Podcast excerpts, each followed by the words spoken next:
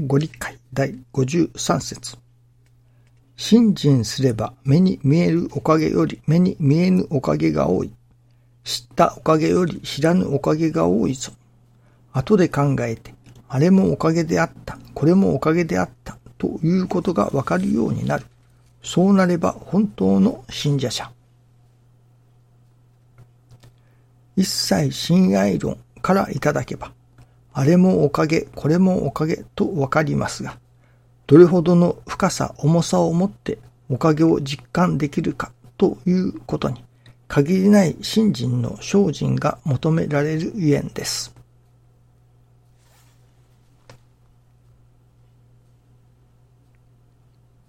師匠、大坪総一郎氏が、ま、到達された境地というのでしょうか。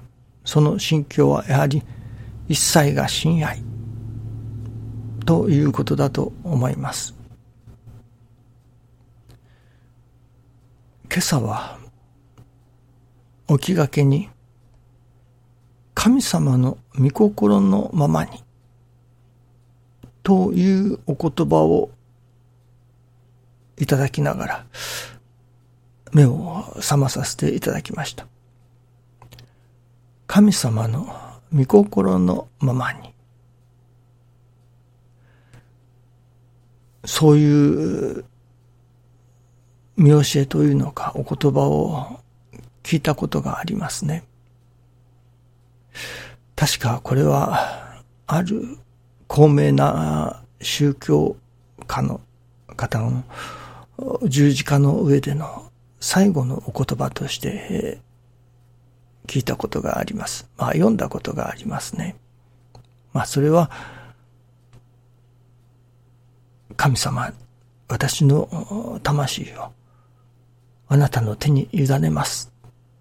といったような言葉だと思いましたが、まあ、それと同意義というのでしょうか。まあ別の表現にすれば、神様の御心のままに、とそう訳された方もあるのだと思います。訳によっては、それこそ私の魂をあなたに委ねます。神様に委ねます。あなたの手に委ねますでしたか。という役にもなっているようですけれども。その高名な宗教家は、いわゆる、あなたにお任せいたしますと。あなたの御心のままに、と言って亡くなられた。まあ、今はの際のお言葉だったということです。いわゆるそのお方の最後の心の内、心境を吐露されたものではないかと思いますね。今朝は新中記念の時に、ここをいただかせていただいたのですけれども、ああ、あの方は、命がなくなる、いわゆる最後の時の境地。この言葉とともに、いわばお国替えをされたと。一方、師匠大坪宗一郎氏は、この言葉というのか、この心境と同時に、誠の信心の生活が始められたと。面白いことだなと思わせていただきました。これはもしかしたら、その高名な宗教家の方が、そういう心境に達してお国替えされた。そして、その心境に達せられたその後のことを、師匠大坪総一郎氏に託されたというのか、それからのことを師匠が引き継がれたのではないかなというような感じがいたしましたね。それこそ、その方は神様の御心のままにと、神様の御手に委ねますと言って亡くなられた。師匠は、これからの人生、これからは神様の御心のままに、神様のくださる成り行きのままに、それを受けて、修行として受けて、生きさせていただきますと。そこに神様の願いが成就することであるならばと。いわば、神様の御心のままに、片一方はお国替えされた。そして、師匠は神様の御心のままに生きること、誠の信心に突入された。ということになりますね。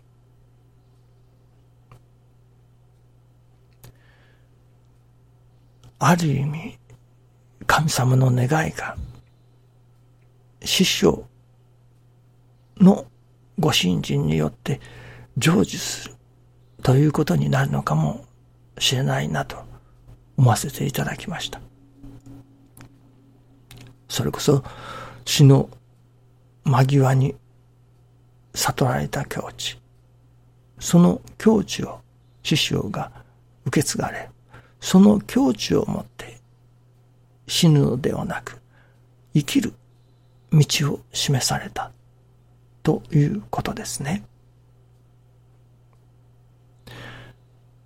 それこそ亡くなられて千何百年か後にその精神を師匠が受け継がれそしてその精神をもとに生きることをなされたということになりますね。何か壮大なものを、それこそロマンと言いますけれども、そういうものを感じさせていただきました。また同時に、その一般の人というのでしょうか。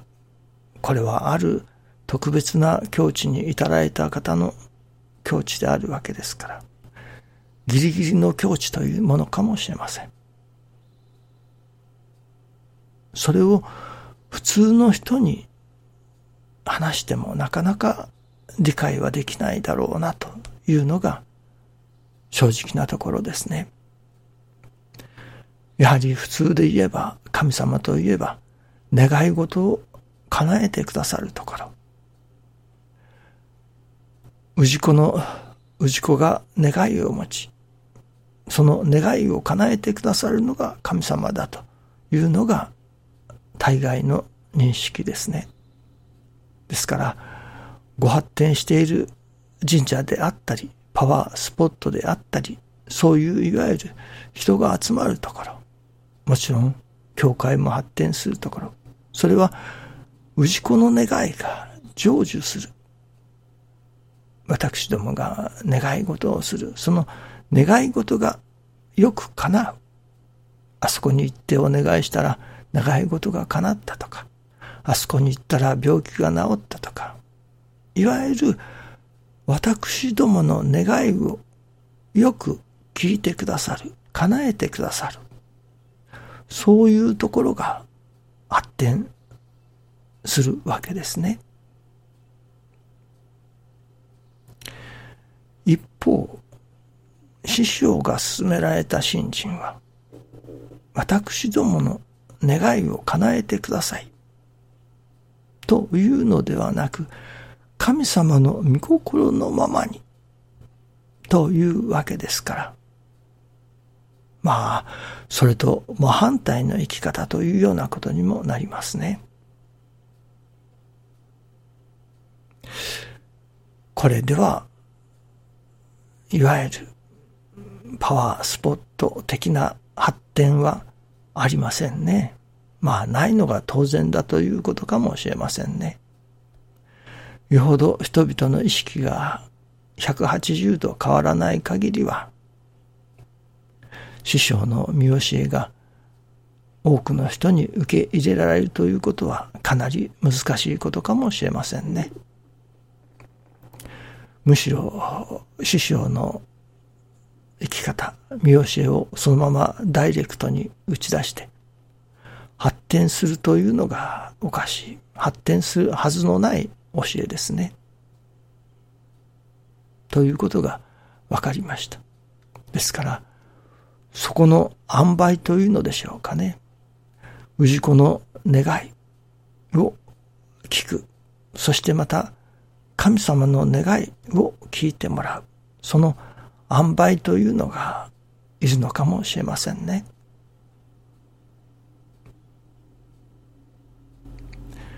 人々は自分の願いが叶うこと、叶えてもらうところを求めて集まってくる。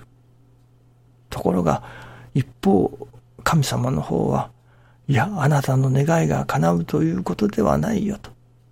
それでは本当の幸せにはならないよと。本当の幸せは神様があなたにかける願い、神の願いが成就することがあなたが本当に助かることだよと。本当の幸せになることだよと。いうことなのですけれども、なかなかそこのギャップというのでしょうかね。それが普通の人には理解ができない。ここの間をなんとか埋めていくようなことがいるなと。さあ、そこをどうやったら埋めていくことができるだろうか。と、まだ答えがわかりませんけれども、その答えができたときに初めて、師匠のもとで修行した先生方の教会が発展するということにもつながるのじゃないかなと思いますね。神様の御心のままにというこの生き方が人々の心の中に浸透していくようなことになればいいですね。なかなか難しいことですね。何年かかるか、いや、千年、二千年かかるのか。その高名な方が、そういう境地になって亡くなられてから、もう二千年以上経つのでしょうか。それでも、人々の心の中には、神様のお心のままにというような心境は開けていませんからね。どうぞよろしくお願いいたします。ありがとうございます。